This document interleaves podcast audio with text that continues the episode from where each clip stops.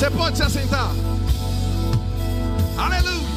Você veio aqui para isso, irmãos, para ser cheio mesmo. Você não está em um culto normal, você não está em uma igreja normal. Aleluia. Você está aqui porque você é crente, irmão. Você é crente, cheio do Espírito, cheio da palavra, cheio de amor pelo Senhor, envolvido com as coisas de Deus. Aleluia. Nossa igreja não é uma igreja rasa.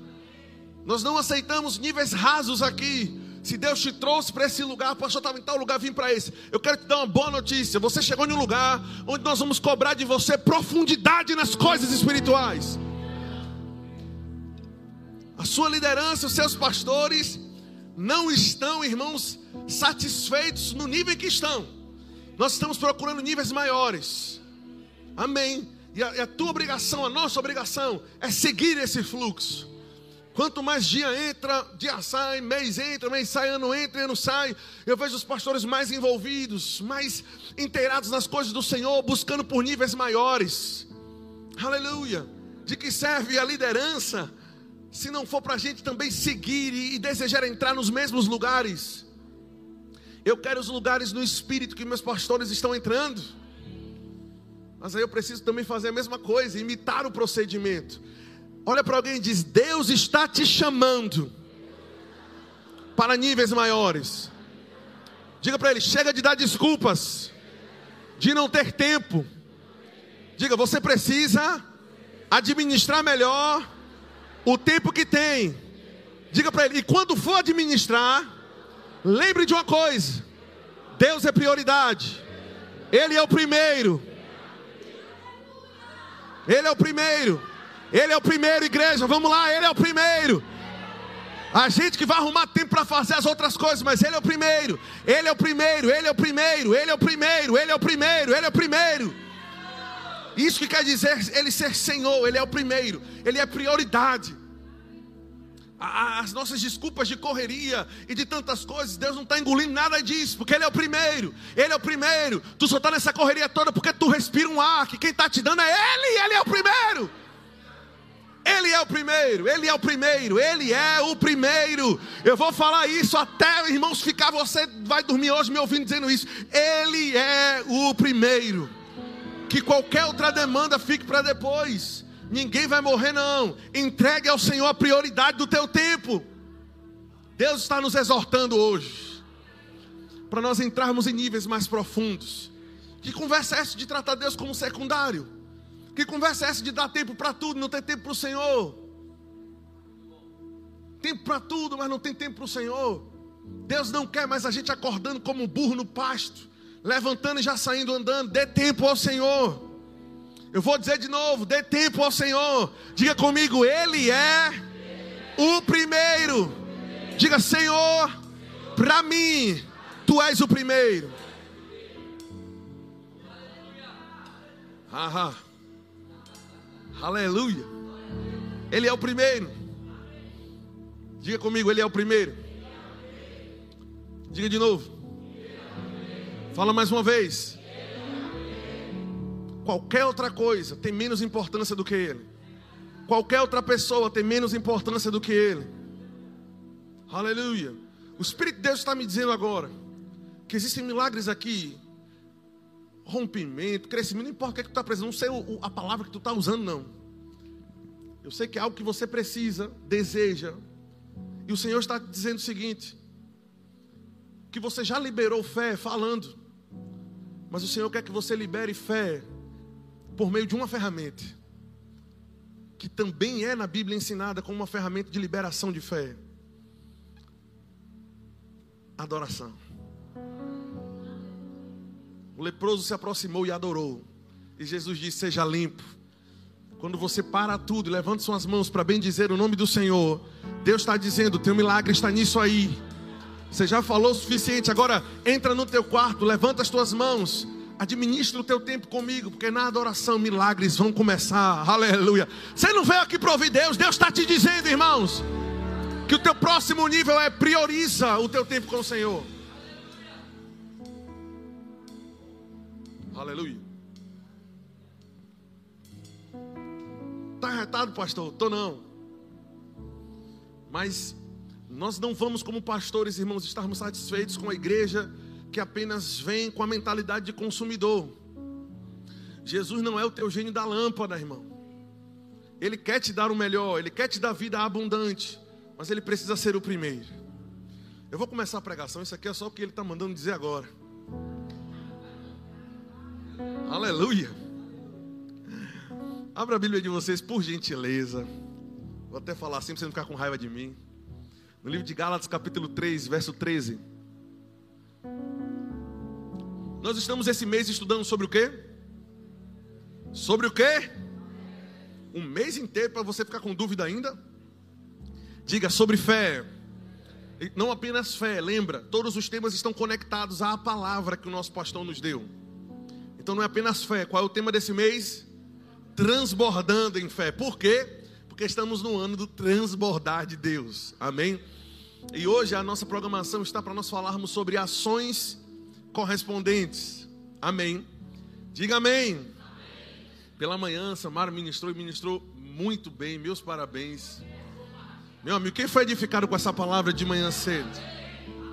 Fogo pegou aqui, foi gente correndo para cima e para baixo. Ah, pastor, eu não vim não. Nem fale. Vou falar para você se arrepender de ter ficado na cama hoje. O poder de Deus desceu sobre essa igreja de manhã aqui, meu irmão. Amém. Nós estamos muito felizes. O coração de todos os pastores aqui, irmãos, está alinhado com o coração do pastor Raimundo. Nós ficamos felizes quando nós vemos pessoas subindo e ministrando, ainda melhor do que a gente, amém. Então nós estamos crescendo e a sua igreja tem uma boa palavra, amém. Estou achando aquele meio ali de Marcelo para trás um pouquinho escuro. Tem, tá faltando acender alguma luz? É isso mesmo? Acende lá por gentileza, tá um pouco, ou tá certo. Tem uma carreira aí que precisa acender, não tem? Pronto, eu digo, rapaz, ou é a nuvem de glória, ou esqueceria de acender alguma luz ali. glória a Deus. Então, estamos falando sobre a, o tema do ano, transbordar de Deus. O tema do mês, transbordando em fé. E a cada domingo nós estamos mergulhando nesse assunto de fé.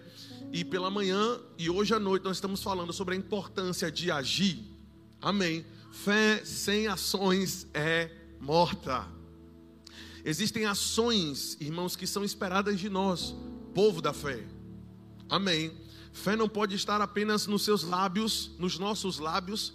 Fé precisa estar em nossos pés também. Aleluia. Não, acho que você não entendeu não. Fé não pode estar apenas na tua boca. A fé ela precisa permear as nossas ações. Amém. Nós precisamos agir de acordo com aquilo que nós dizemos que estamos crendo.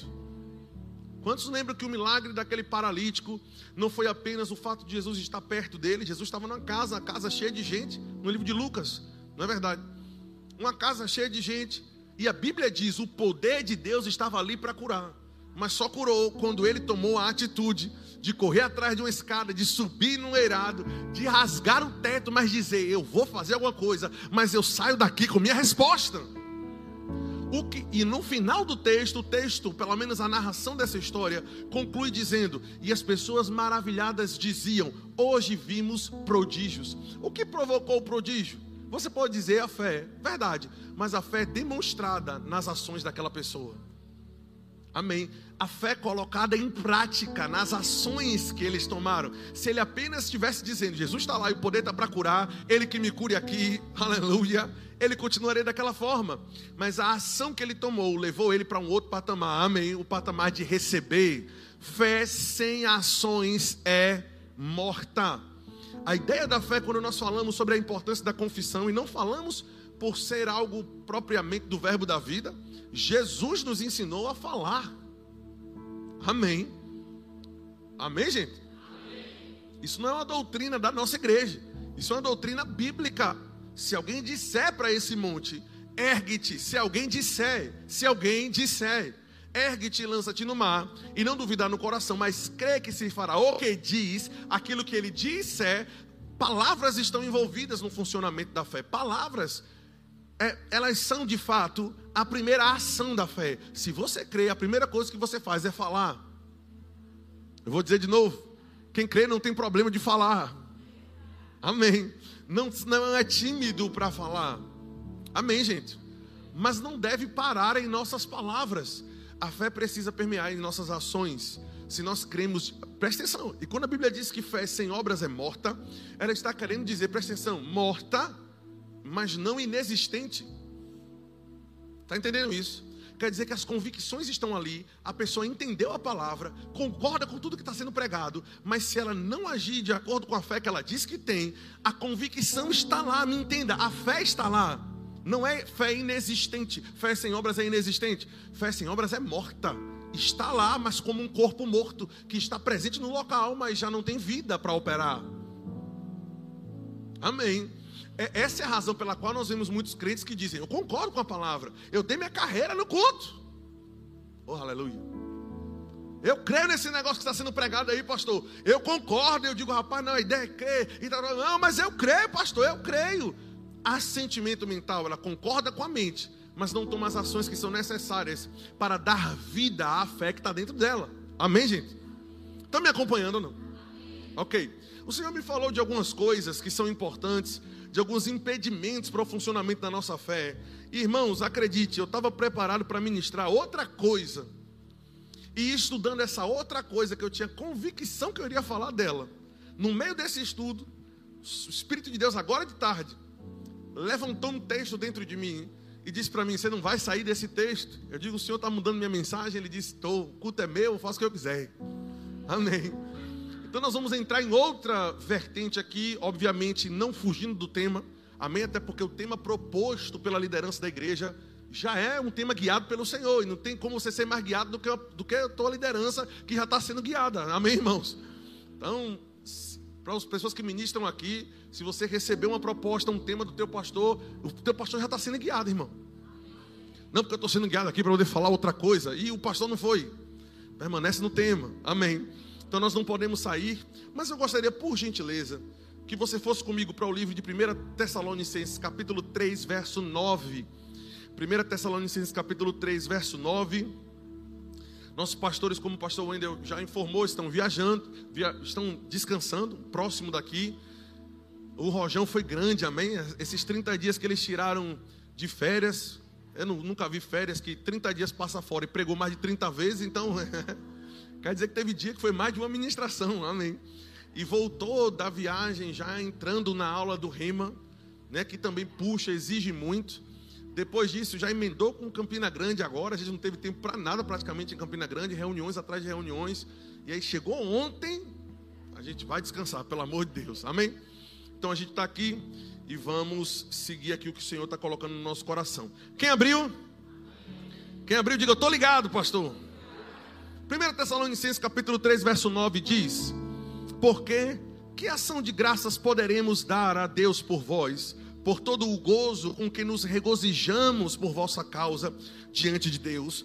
Olha o verso 10: Orando abundantemente de dia e de noite, para que possamos ver o seu rosto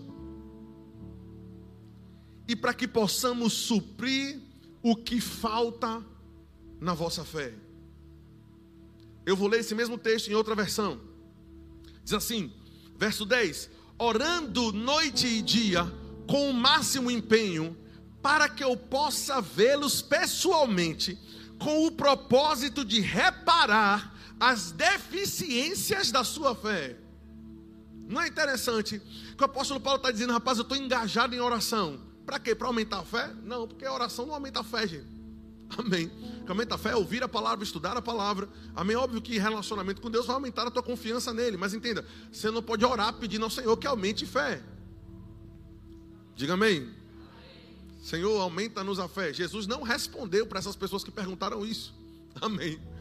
Mas observe, ah, é interessante porque ele disse: Olha, eu estou orando para que eu possa ter a oportunidade de estar com vocês. Eu quero ver o rosto de vocês. Você sabia que é importante tua liderança ver o teu rosto?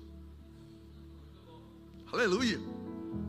Pelo culto online a gente não vê o rosto das pessoas, não. Utilize a plataforma online quando realmente você não puder estar aqui, mas quando você puder, venha, porque é importante os pastores daqui, a tua liderança, ver o teu rosto, saber que você está presente. Tem milagres que só acontecem com quem está presente no lugar, irmão. Aleluia. Mas ele disse: Eu quero ver o rosto de vocês, para que eu possa, presta atenção, acrescentar o que falta na fé de vocês. Pergunta: eles tinham fé ou não? Tinha, mas uma fé que faltava alguns atributos. uma fé que era faltante de algo, ao ponto do apóstolo Paulo estar engajado em oração, para que Deus abrisse uma porta de oportunidade para que eles pudessem estar lá, o apóstolo Paulo presencialmente. E o apóstolo Paulo queria estar presencialmente com eles, para que pudesse reparar os buracos que tinham na fé dessa pessoa. Ou seja, eram pessoas que o texto dá a entender, me leva a entender, que diziam: não, a gente tem fé, mas uma fé que obviamente estava como um, uma peneira que ela tem aquela forma ali, você não vê muito bem os furos, parece que ela consegue reter a água, mas ela não consegue, porque ela está cheia de buracos. E o apóstolo Paulo estava preocupado com isso, estava preocupado com a frustração que pode causar no coração de uma pessoa, achando que está andando em fé, quando está faltando fazer um bocado de outra coisa que tem que ser adicionada à fé para que a fé funcione apropriadamente. A gente, como pastor, não quer de forma nenhuma que você diga, mas eu falei, eu confessei, pastor. Tudo bem, bonitão? Mas existem várias outras coisas que precisam estar associadas à fé. Porque senão a sua fé vai ser uma fé cheia de buraco. Gente, eu sei que isso é forte. E, eu, e você pode reagir ou não. Mas eu tenho convicção de que eu estou falando aquilo que Deus falou comigo para falar hoje à noite. Então, logo depois disso, o Senhor me mostrou um texto e nós vamos nos aprofundar dentro dele, porque é a vontade de Deus para hoje à noite, muito embora não fosse meu planejamento. Esse texto nos mostra características que precisam estar presentes, ações que eu preciso tomar, que precisam estar associadas à fé que eu digo que tem. E aí eu gostaria que você fosse comigo para o livro de 2 Pedro, por gentileza. 2 Pedro, capítulo 1, verso 5. 2 Pedro, capítulo 1, verso 5. Rapaz, vocês podem descer se quiser, pode descer. Vá-se embora. Vai lá, pode ir, pode ir sem medo, rapaz. Ele veio de menino devagarzinho com medo, pode ir, embora. Ah, pode descansar, daqui a pouco a gente volta aqui vamos tocar fogo.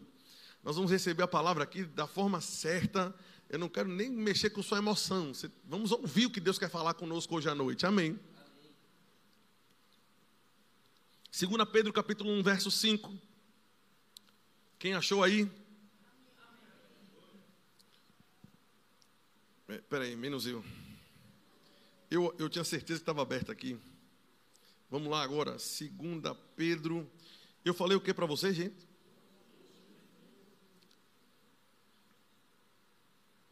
Falei o quê?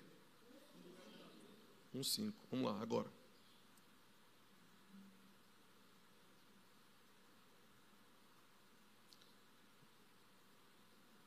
Misericórdia. Espera aí que eu estou na revista atualizada, eu quero ler em outra versão aqui. Pense que eu achei que estava Certo? Não, o texto não é esse. 2 Pedro, capítulo 1, verso 5. Eu falei segunda ou primeira para vocês? Então, eu estou na primeira. Peraí, irmão, me perdoe, viu? Você, quando pregar, vai fazer a mesma coisa e eu vou estar sentado dando risada aí. Diz assim: Por isso mesmo, vós, reunindo toda a vossa diligência, associai com a vossa fé a virtude. Com a virtude, o conhecimento. Com o conhecimento, o domínio próprio. Com o domínio próprio, a perseverança. Com a perseverança, a piedade. Com a piedade, a fraternidade. Com a fraternidade, o amor. Porque essas coisas existindo em vós e em vós aumentando, fazem com que vocês não sejam inativos, nem infrutuosos no pleno conhecimento do Senhor Jesus Cristo, pois aquele a quem essas coisas não estão, em quem essas coisas não estão presentes, é cego, vendo o sol que está perto, esquecido da purificação dos seus pecados de outrora. Por isso, irmãos, procurai com diligência cada vez maior confirmar a vossa vocação e eleição, porquanto procedendo assim, não tropeçareis em tempo algum, pois dessa maneira é que vos será amplamente suprida a entrada no reino eterno do nosso Senhor e Salvador Jesus Cristo, palavra de Deus. Eu quero ler novamente com vocês, nós vamos falar um pouquinho sobre cada um desses aspectos aqui. Você percebeu que, junto com a fé, o Senhor está esperando de nós que várias outras coisas estejam associadas com ela. E a ideia do texto é essa. Ele, ele começa dizendo, verso 5: Por isso mesmo, rapaz, eu estou com vontade de retar de descer, eu vou descer. Pessoal da câmera me ajude aí. 2 Pedro capítulo 1, verso 5 diz: Por isso mesmo vós, reunindo toda a vossa diligência. Diga comigo, diligência. Diga de novo, diligência. É interessante, eu fui procurar o significado dessa palavra diligência. Interessante. Olha o que está escrito no dicionário em grego aqui. A primeira definição, se você tem uma livretria ou qualquer outro dicionário aí, você pode acompanhar comigo. A primeira definição dessa palavra diligência no dicionário é afobação. Já viu alguém afobado? Uma pessoa que é afobada, está assim no dicionário, gente. Se você tiver, você me acompanha aí. Afobação. Tu já viu alguém afobado? Alguém afobado quer dizer o quê? Uma pessoa que está com uma pressa absurda de fazer alguma coisa. Não é verdade? Você diz, homem, para de ser afobado em nome de Jesus Cristo. Tenha calma. O que é ter calma? Espera, porque a coisa vai acontecer. Mas a Bíblia está dizendo, olha, olha isso. Primeiro, afobação. Segundo, ansiedade em executar. Empenhar-se por algo. Fazer com toda diligência. Interessar-se com muita seriedade. Quando a Bíblia está dizendo para nós, por isso mesmo vós, reunindo toda a vossa diligência, ele está dizendo, reúna toda, todo o desejo de executar. Eu quero que você se empenhe e faça com toda diligência. Olha isso, se interesse com muita seriedade. Diga, é sério isso aqui? Fala comigo, não é um pedido simples. Está entendendo, gente? Não é apenas faz isso, não. Coloca muita força no que eu vou te dizer. Se é para ser afobado em alguma coisa, seja nisso. Nisso o quê? Olha isso. Associe com a vossa fé a virtude. Interessante. Virtude aqui é a palavra arete, que significa conduta virtuosa de pensamento, sentimento e conduta virtuosa em ações também. Não é interessante que o funcionamento da nossa fé está associado até à forma como a gente se comporta? Uma virtude de comportamento. O que isso quer dizer? que você não pode dizer, nós não podemos dizer que estamos andando em fé quando as nossas ações não estão mostrando um verdadeiro comprometimento com aquilo, com aquilo ou com o Senhor. Está entendendo isso, gente? Não é interessante? Se a Bíblia está me dizendo que eu preciso associar fé a ação, pensamento, comportamentos virtuosos, é porque se não tiver associado, a fé já está com um problema por si só. Aleluia. Mas ele não para por aqui, ele diz: olha isso associai com a vossa fé a virtude. Aí ele diz: com a virtude, associe outra coisa. O que é que aparece aí? Conhecimento. Conhecimento. A coisa vai começar a apertar, fique comigo, viu? Lembre que você disse que me ama. O Senhor me corrigiu primeiro aqui. O primeiro, o primeira lei, isso aqui é quem prega, irmão. Amém. Conhecimento. Não é interessante? Olha o que o dicionário diz. Significa, a palavra conhecimento no grego significa em geral inteligência e entendimento. Conhecimento geral da religião cristã. Olha isso, ele continua dizendo, um B. Conhecimento mais profundo, mais perfeito e mais amplo do cristianismo. Não tem como você andar em fé e querer ser um crente raso na palavra. Ou se enganar achando que está andando em fé, quando você não dá à palavra do Senhor a prioridade nada da tua vida. Amém. Mas não termina aqui, ele diz: ah, olha isso, conhecimento mais perfeito e mais amplo do cristianismo, do cristianismo. Conhecimento esse que caracteriza pessoas mais avançadas. Menino não anda em fé, irmão. Menino acha que está andando em fé. É, é, como botar, como eu fazia antes, quando era pequeno, amarrava uma toalha no pescoço e dizia que era o Superman. Eu achava que era, diga comigo, achava. Meu irmão me empolgava, estufava o peito, corria, mas eu sabia, se eu pular, eu vou me lascar. Mas a brincadeira era emocionante. Eu não sei você, irmãos, eu não quero estar brincando de fé.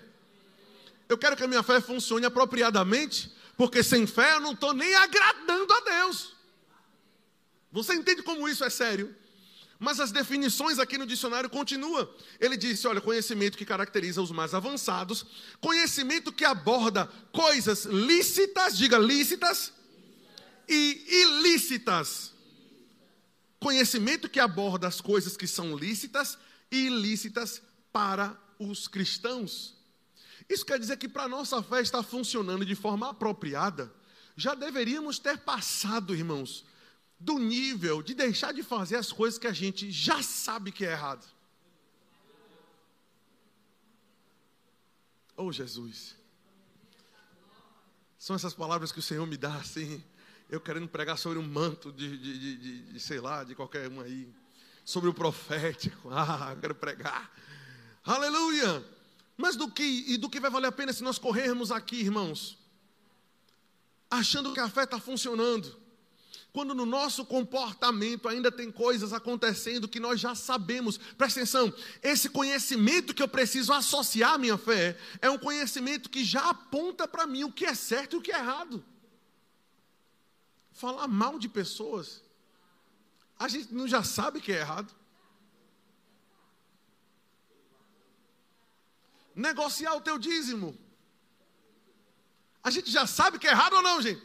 Ou tem alguém com dúvida aqui? Vamos fazer uma pregação sobre isso? Ou não? Não ter palavra. Falar uma coisa e não fazer aquilo que você tá, aquilo que você disse. Ah, tem alguém com dúvida de que isso é ilícito? Ha, ha, ha, ha, ha, ha, ha. Não, só você rir mesmo, irmão. Eu não quero que você receba com tensão, não. Relaxe.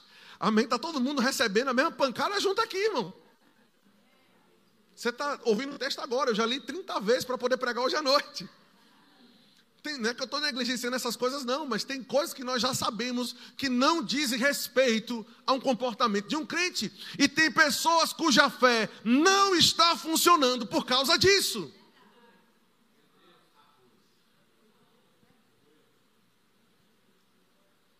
Não controlar o que diz, a gente não já sabe que falar negativo é errado.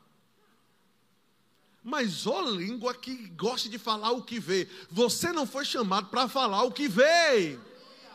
Crente fala o que crê. Crente vê falta e fala abundância.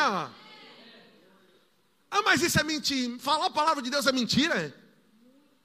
Falar a palavra de Deus, presta atenção.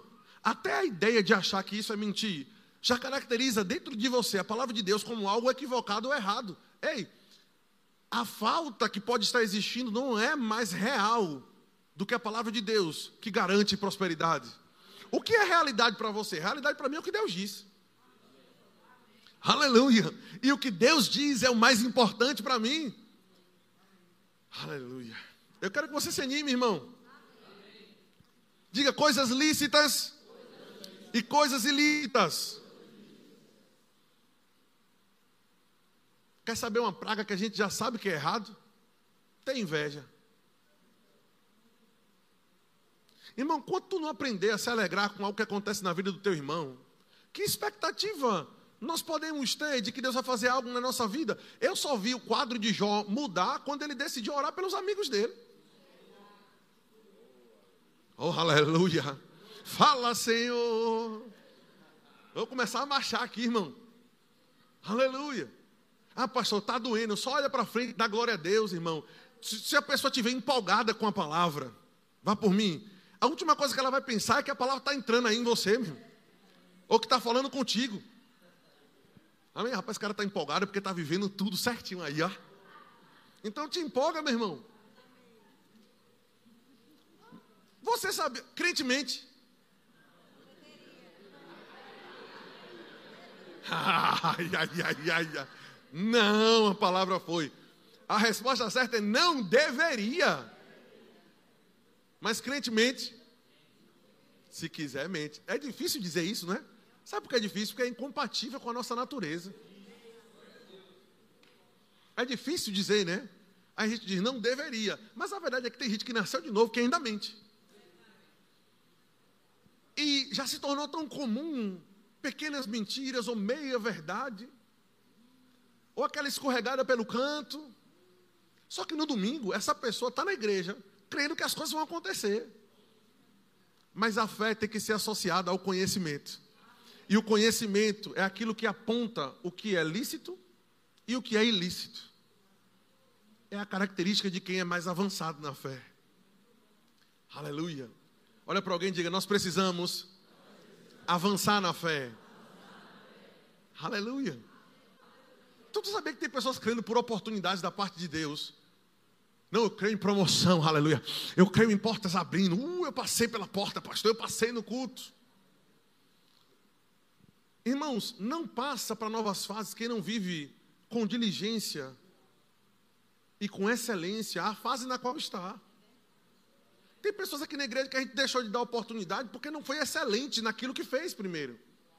E aí, às vezes, se engasa quando vê uma pessoa que é excelente sendo colocada, sendo chamada para fazer outra coisa. Aquela mesma pessoa que é. O excelente nunca é esquecido.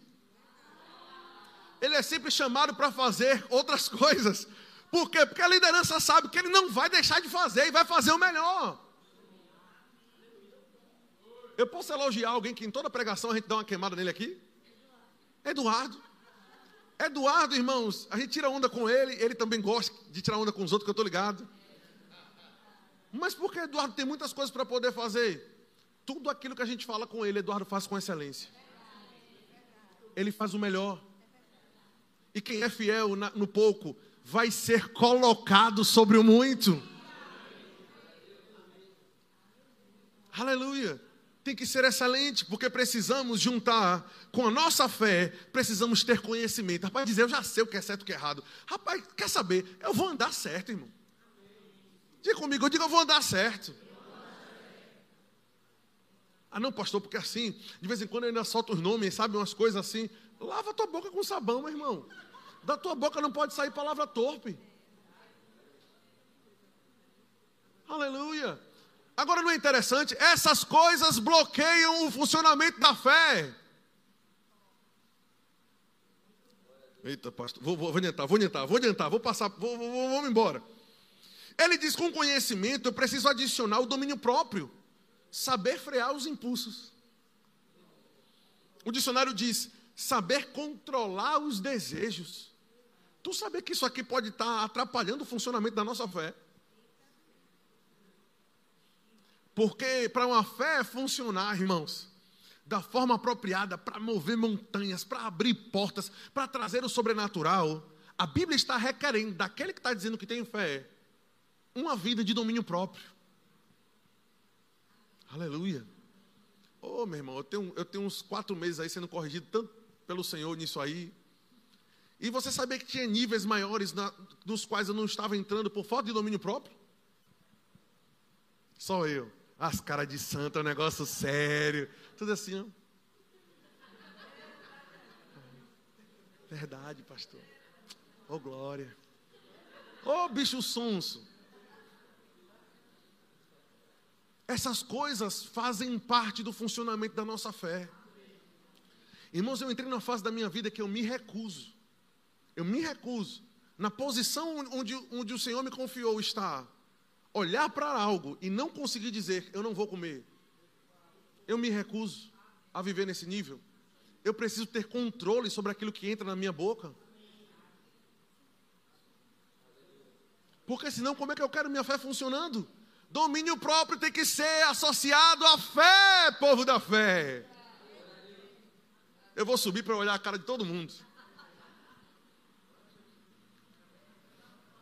Ah, o pastor está falando isso aí. Porque de uns quatro meses para cá ele começou a treinar. De quatro meses para cá comecei a tomar vergonha na cara, a mesma que tem gente que tem dez anos que não está tomando. Aleluia. Olha para alguém e diga: domínio próprio. Diga: sem ele, a fé não vai funcionar direito. Domínio próprio. Não estou falando sobre, sobre os impulsos relacionados à questão do que come, não. Estou falando sobre qualquer outro tipo de impulso. Tu saber que você é preso em pornografia. Que expectativa tu tem que a tua fé funcione para alguma coisa, irmão?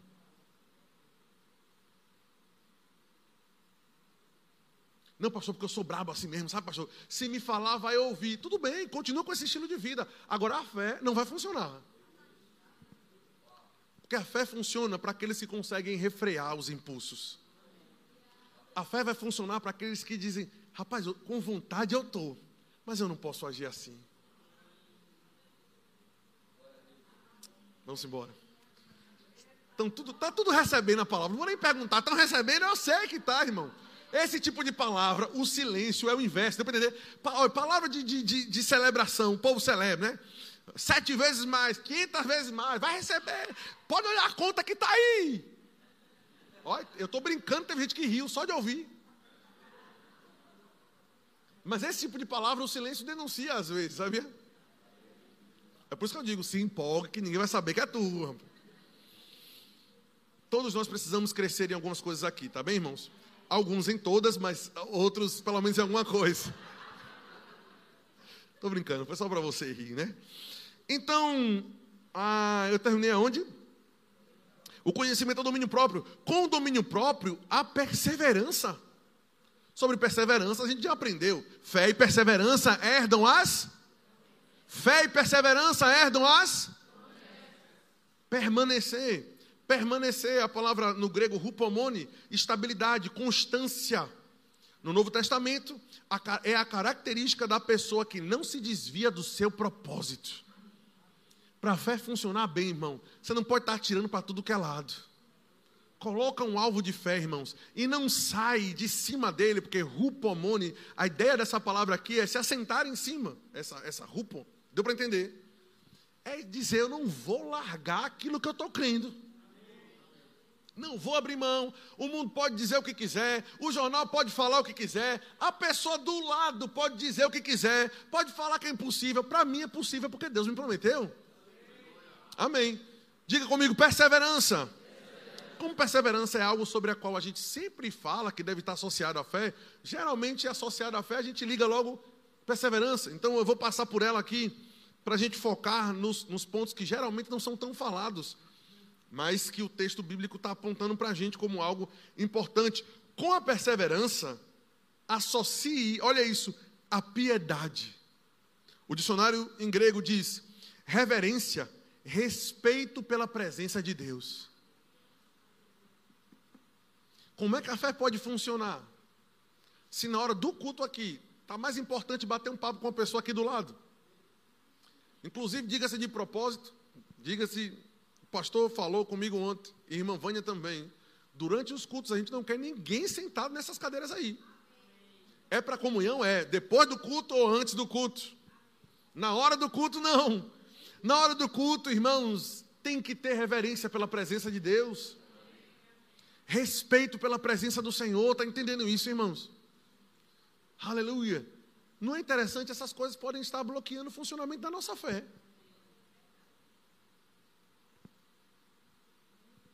Ah, pastor, eu não sabia a respeito disso, não. Às, às vezes a gente esquece. Mas eu fui ler esse texto agora de tarde, meu irmão. Aí entrou água, a gente vai ter que obedecer. Amém. Porque o Senhor falou comigo, o texto é esse. O Senhor quer nos livrar, irmãos, de frustrações. De acharmos que a coisa está acontecendo, está funcionando. Mas a nossa vida precisa se enquadrar. E deixa eu dizer uma coisa: não é impossível viver assim, não, tá? Eu vou dizer de novo. Isso aqui não é para colocar o cumprimento da fé e das promessas de um patamar difícil de ser alcançado, como se fosse impossível. É possível viver dessa forma aqui. Nós nascemos de novo, nós temos o Espírito de Deus, nós temos um novo coração, nós podemos viver de acordo com a vontade de Deus. Olha para alguém e diga: é possível. Diga de novo: diga, é possível.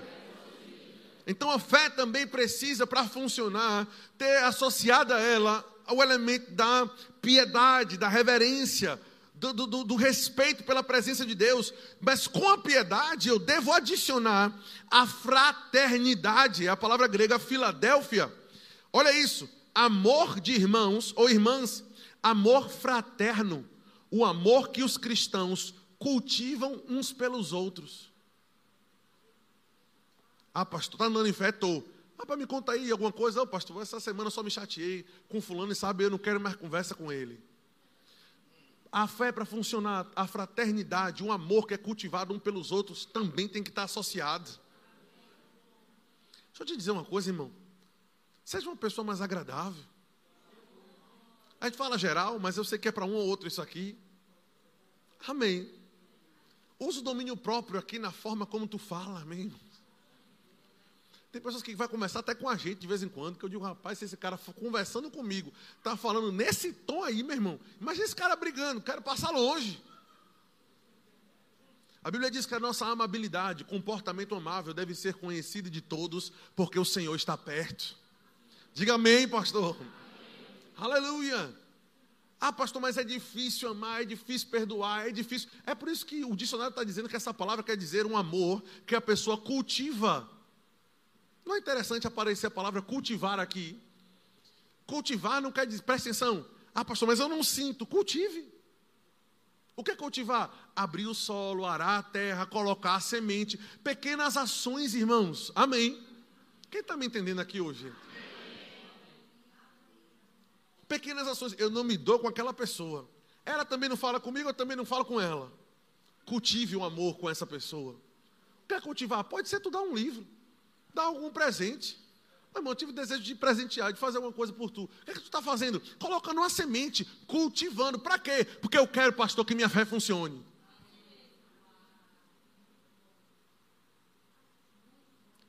Há um silêncio na casa. Irmãos, é necessário esse tipo de coisa. É necessário nós ouvirmos isso aqui. Tem crente que é cavalo, irmão. Seja o cavalo, não. Pastor, eu sou brabo mesmo. E o pior, o pior, o pior que eu já escutei é jogar isso na conta da unção. Quem já ouviu?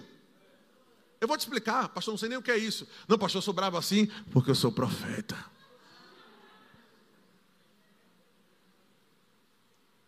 que é que a unção tem a ver, irmão, com a grosseria? Olha para alguém, diga para diga ela assim: seja amável, comigo. Aleluia. Tem alguém aí, irmão, que, sei lá, um homem com uma mulher, não sei o quê. Isso aí é no nível de irmão, viu, irmão? Daqui a pouco tá, tá a, a mulher do outro aí, você está, seja amável comigo. Você está entendendo sobre o que nós estamos falando aqui, viu? Agora, se for dois solteiros, vai que Jesus está providenciando um mistério aí. Aí você aborda a palavra amor para que ele aprouver. Não é verdade? Mas a palavra cultivar significa, olha isso, preparar, dar condições para o nascimento. Se aproximar da pessoa, conversar com ela, falar com ela, gerar amizade. Para quê? Porque eu quero a minha vida, pastor da minha vida, fé funcionando. E para funcionar tem que ter fraternidade.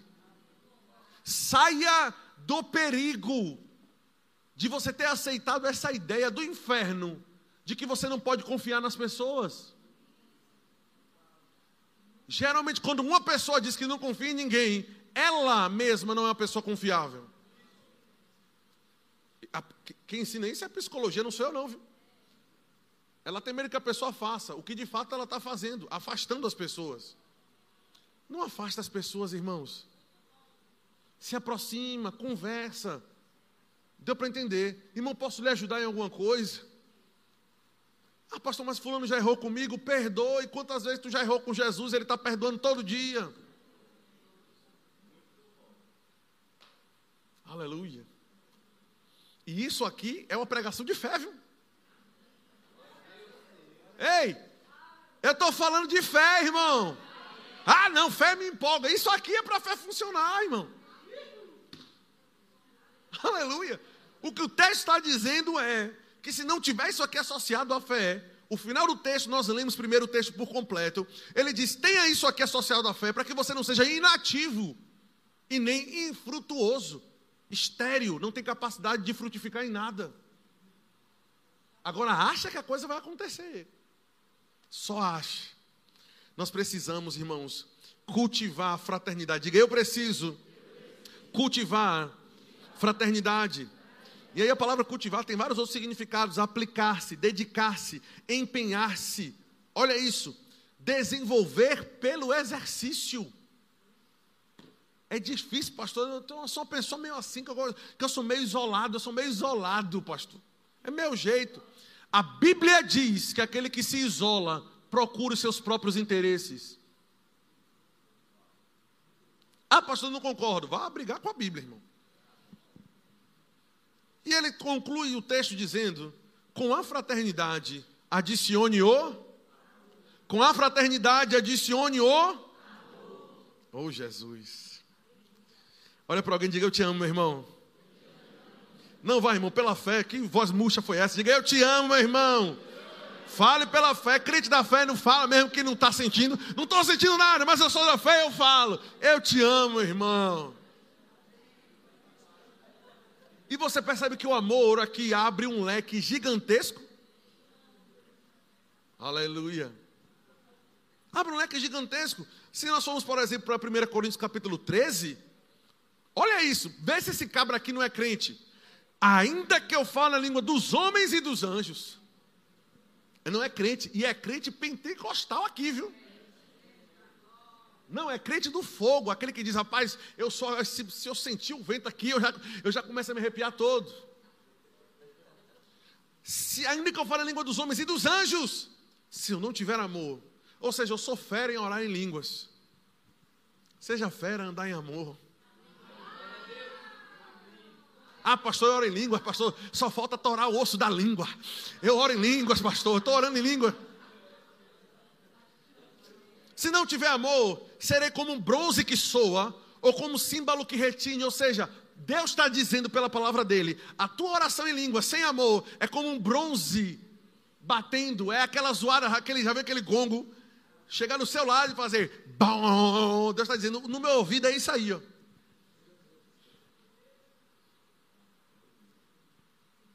Vixe, vou pedir para Deus aumentar o amor no meu coração. O amor de Deus foi derramado em nossos corações. Amor é um fruto, fruto se cultiva.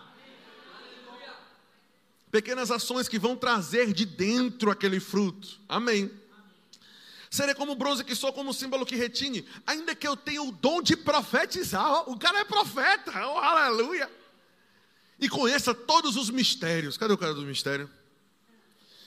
E toda a ciência, ainda que eu tenha tamanha fé, ao ponto de transportar montanhas. Não tem como você me dizer que ele não está fazendo referência ao que ouviu do Senhor Jesus.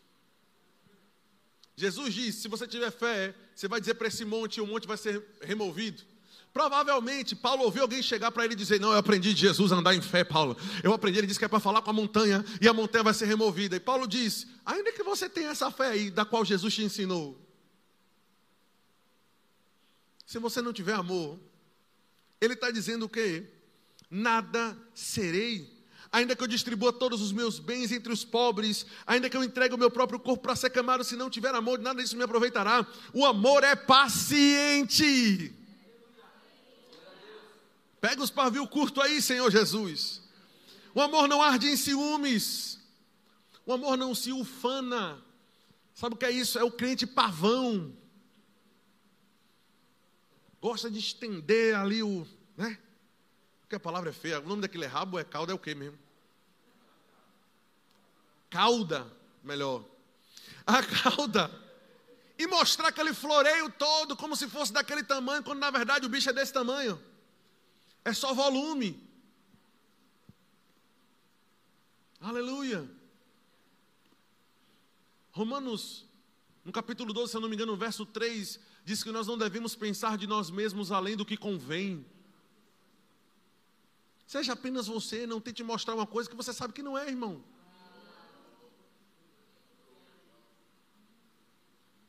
Tu sabia que Jesus falou comigo que tiveram pessoas, casais, não sei se um ou mais de um, que vieram de casa até a porta da igreja aqui brigando. E quando chegou aqui, o cara de pau do marido, olha, estamos chegando à igreja, agora se contenha. Eu sei, pensando, que Jesus não fala não, né? Você não vai ouvir só de mim, não, vai ouvir da igreja toda. Repita comigo, diga assim: tome vergonha.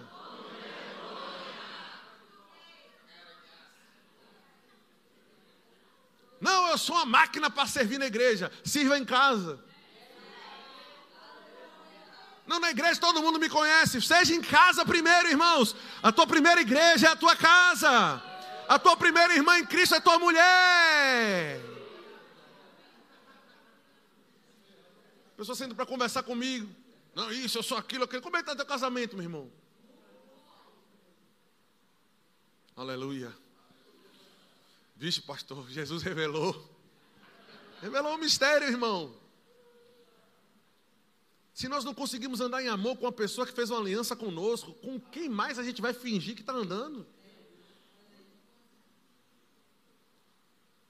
Tá aqui a bênção na minha frente aqui. Você conhece o jeito de Patrícia, irmão? Ela seria a primeira pessoa a levantar aqui e sair se ela soubesse que eu não, que eu não vivo aquilo que eu estou pregando. Faria ou não faria? Ela já disse uma vez.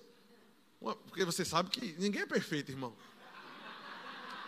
Quando eu tento me inchar com ela, ela disse: Vai, pregador. Próxima vez que você for pregar, você fala sobre isso, viu? Imite o coelho. Que coelho, rapaz? Não, porque o cavalo já está imitando.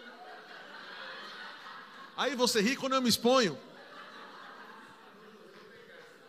É, pimenta no olho dos outros é refresco, meu patrão.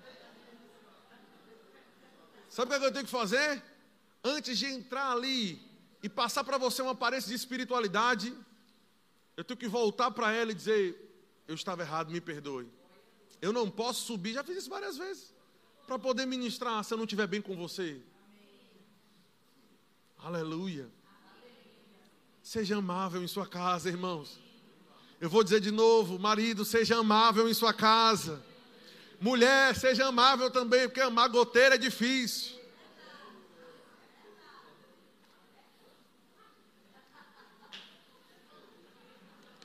Não procura seus próprios. Ah, empolgou, não foi? Não procura seus próprios interesses, não se exaspera, não se ressente do mal. Essa palavra ressentir é guardar, fazer a conta. Ou seja, numa próxima falha do teu irmão, tu não esqueceu da anterior, não. Olha, ele fez isso comigo, inclusive eu não esqueci do que ele fez aquele dia. Ressentir é não esquecer o cálculo, é, é, é guardar uma conta. A tua, você quer que Jesus jogue no mar do esquecimento, e a dos outros, guarda. O amor jamais acaba, havendo profecia, vai desaparecer um dia, irmão. Havendo línguas, e existem, mas vai cessar um dia. E o texto continua dizendo, olha o verso 11: quando eu era menino, eu falava como menino, me sentia como menino, pensava como menino, mas quando cheguei a ser homem, eu desisti de agir como menino. Diga comigo, eu desisti de agir como menino. Diga, chegou a hora de agir como gente grande. Diga, gente grande, para Deus, é quem anda em amor.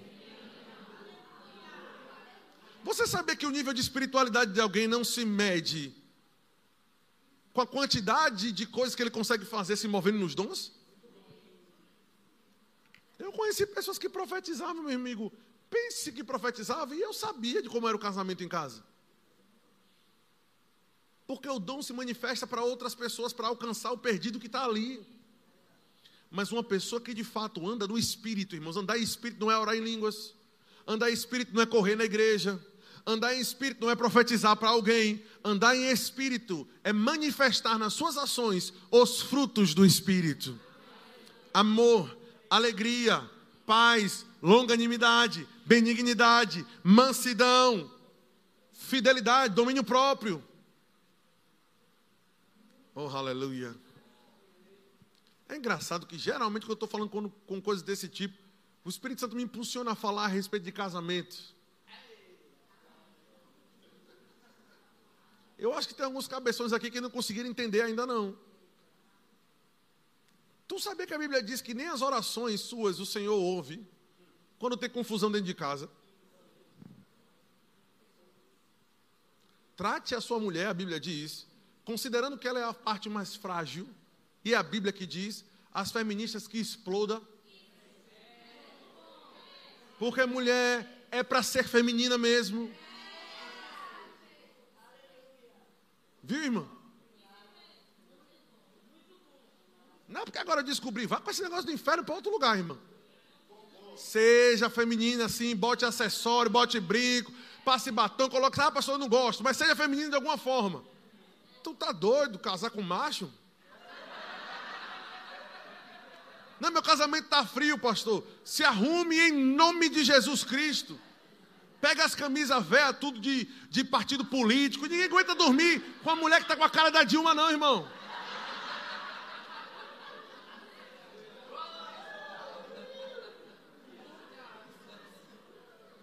Se depile. É, Jesus mandou falar, eu vou falar, agora acabou. Tu tá doido, rapaz.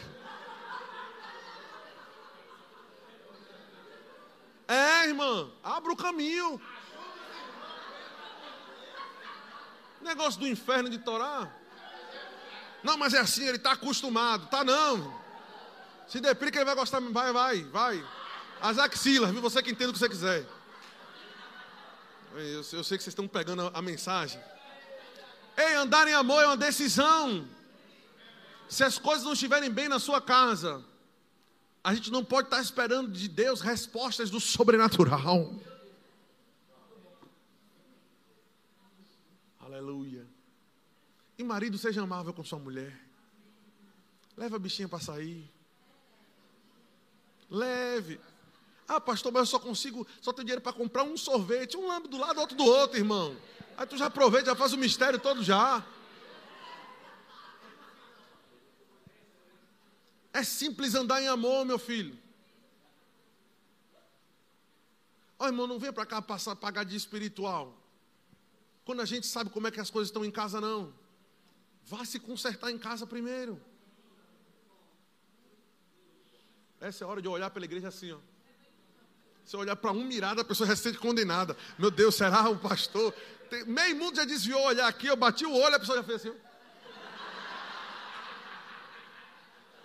Oh, aleluia.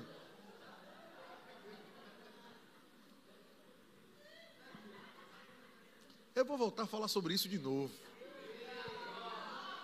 Vou, vou. Deixa eu te dizer uma coisa, homem de Deus. Nós aprendemos uma coisa que às vezes a gente escuta errado isso aí. Aprendeu errado. Não. Aprendeu errado não.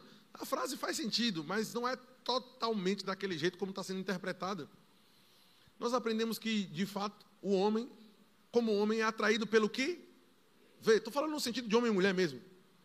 E mulher pelo que é mais atraída pelo que ouve. Mas o que vê também importa, viu, varão?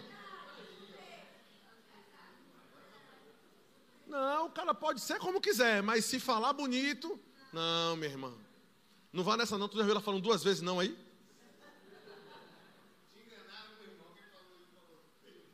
Não, porque, estou falando sério.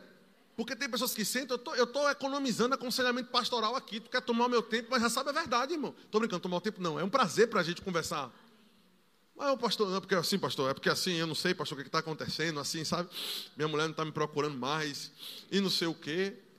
Uma vez eu perguntei, rapaz, você acha que ela está gostando do que está vendo? Tem a maturidade, você não vai se separar por causa disso, não, irmão. Amém. Mas chama o irmão para a chincha, irmão. Eu olhei uma foto minha há um tempos atrás, eu mostrei a Patrícia, eu digo, rapaz, você ia deixar eu morrer mesmo, é?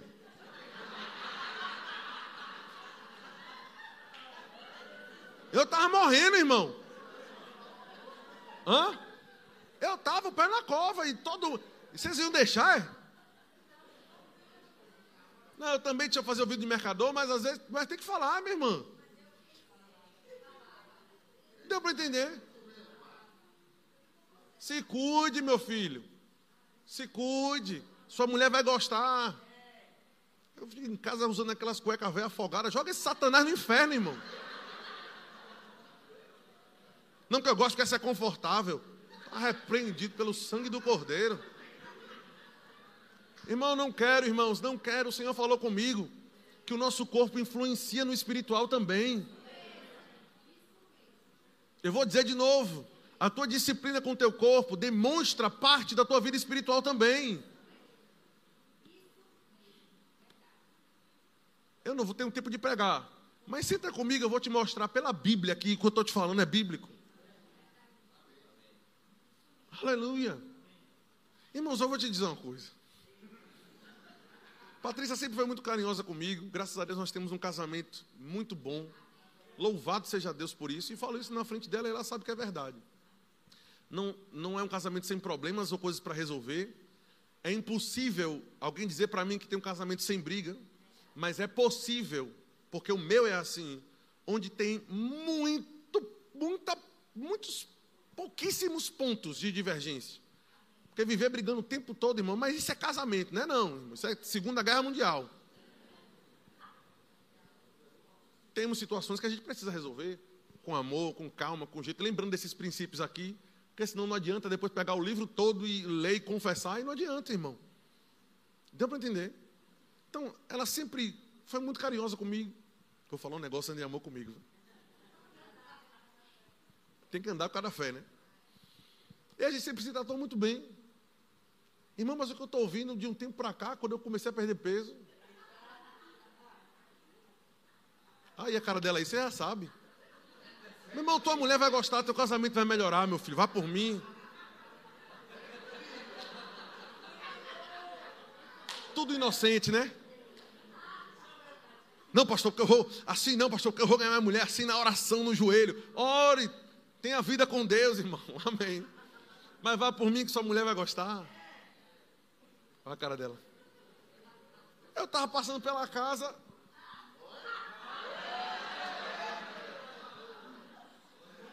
Eu não tenho coragem de falar, não. Mas você está entendendo que alguma coisa nesse, nessa linha aí. Não foi psiu, não, irmão. Foi outra palavra. Eu estava. Olha, Karine, Karine e Cláudio enviaram um bolo de chocolate lá para casa ontem. Eu estava me aproximando da mesa, irmão. Eu vou te contar uma das vezes. Me aproximando, bateu aquele desejo da carne.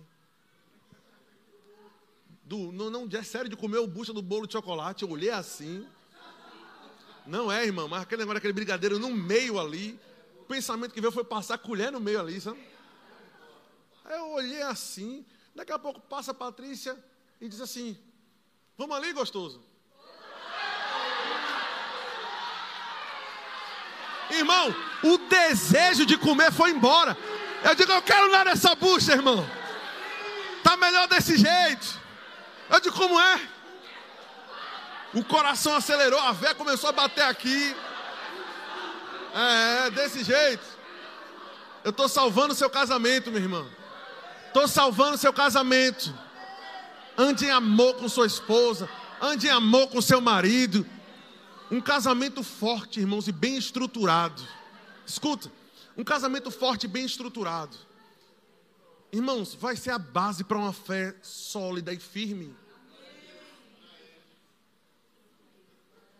E tu acredita que pode ter gente ainda que acha que essas coisas não influenciam o bom funcionamento da fé? Eu não conseguiria crer para coisas grandes se nosso relacionamento não estivesse bem, não, irmão. Eu, quando estou chateado com alguma coisa, não consigo nem raciocinar direito. Eu preciso sentar para poder conversar com ela e resolver a situação. E não sou eu que estou dizendo que essas coisas precisam estar adicionadas à fé. A Bíblia está dizendo. A fé ao conhecimento, ao domínio próprio, à virtude, no final, quando diz ao amor, pode ler toda a lista de 1 Coríntios 13, irmãos.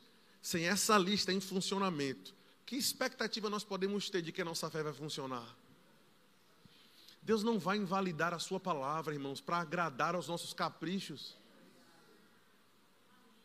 O céu não é democracia, como eu costumo dizer. Nós precisamos nos enquadrar no padrão de Deus. Tem alguém casado aqui? Olha para ele e diga: Eu amo você, se ele estiver aí. Diga: Antes de andar em amor com todo mundo, eu vou andar em amor com você. Agora olhe para cá, que você está querendo já criar outro clima aí no meio da pregação. Aleluia. Mas trate bem o homem ou a mulher que Deus colocou do teu lado. Deixa eu te dizer uma coisa. Você andar, andar em amor em sua casa, o marido com a mulher, a mulher com o marido, os pais com os filhos, e, e vice-versa, os filhos com os pais. Deixa eu te dizer, biblicamente vale muito mais para Deus do que uma boa performance na igreja. Muito embora estar envolvido no culto, participar do culto, se mover no espírito, tudo isso é bíblico, mas isso é uma consequência de uma vida saudável. O que passar disso é apenas máscara, irmão apenas máscara. São os, os, nas palavras de Jesus em grego, os rupocrites, os, os hipócritas, que era a palavra para ator no, no tempo de Cristo. Para Jesus é alguém em cima de um palco interpretando um papel que na verdade ele sabe que não é. Deu para entender? Agora, irmãos, exige trabalho e disciplina? Sim. É por isso que nesse pacote tem domínio próprio dentro. Deu para entender?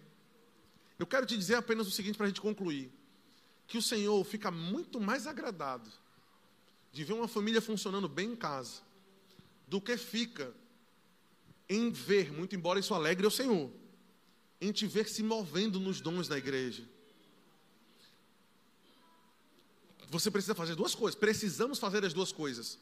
Mas se tivéssemos que escolher uma, viver bem dentro da sua própria casa agrada mais o Senhor. Porque dentro de casa a gente não consegue fingir, irmão. Aleluia. Existem aspectos a, a respeito da minha vida que você não conhece. Quem conhece é a Patrícia, irmão. Amém. Quem conhece as pecinhas que eu estou olhando aqui é a sua mulher e a mulher é o seu marido. Amém. Mas foi essa pessoa que Deus colocou do teu lado. Eu tenho convicção, irmãos, que tem pessoas que estavam crendo para grandes coisas. E o Senhor está te dizendo: ajusta a tua vida familiar. E essas coisas vão passar a fluir. Porque quando você ajustar essas coisas, a fé pode funcionar apropriadamente. Amém. Nós queremos uma igreja de famílias fortes, irmãos. Amém. Meu Deus, eu estava pensando em pregar outra coisa. Mas eu orei e o Senhor falou comigo e eu, eu abri meu coração e disse: Eu quero ser guiado pelo Senhor. A palavra certa, irmãos, não é a palavra que mais empolga é aquilo que Deus manda falar. Aleluia.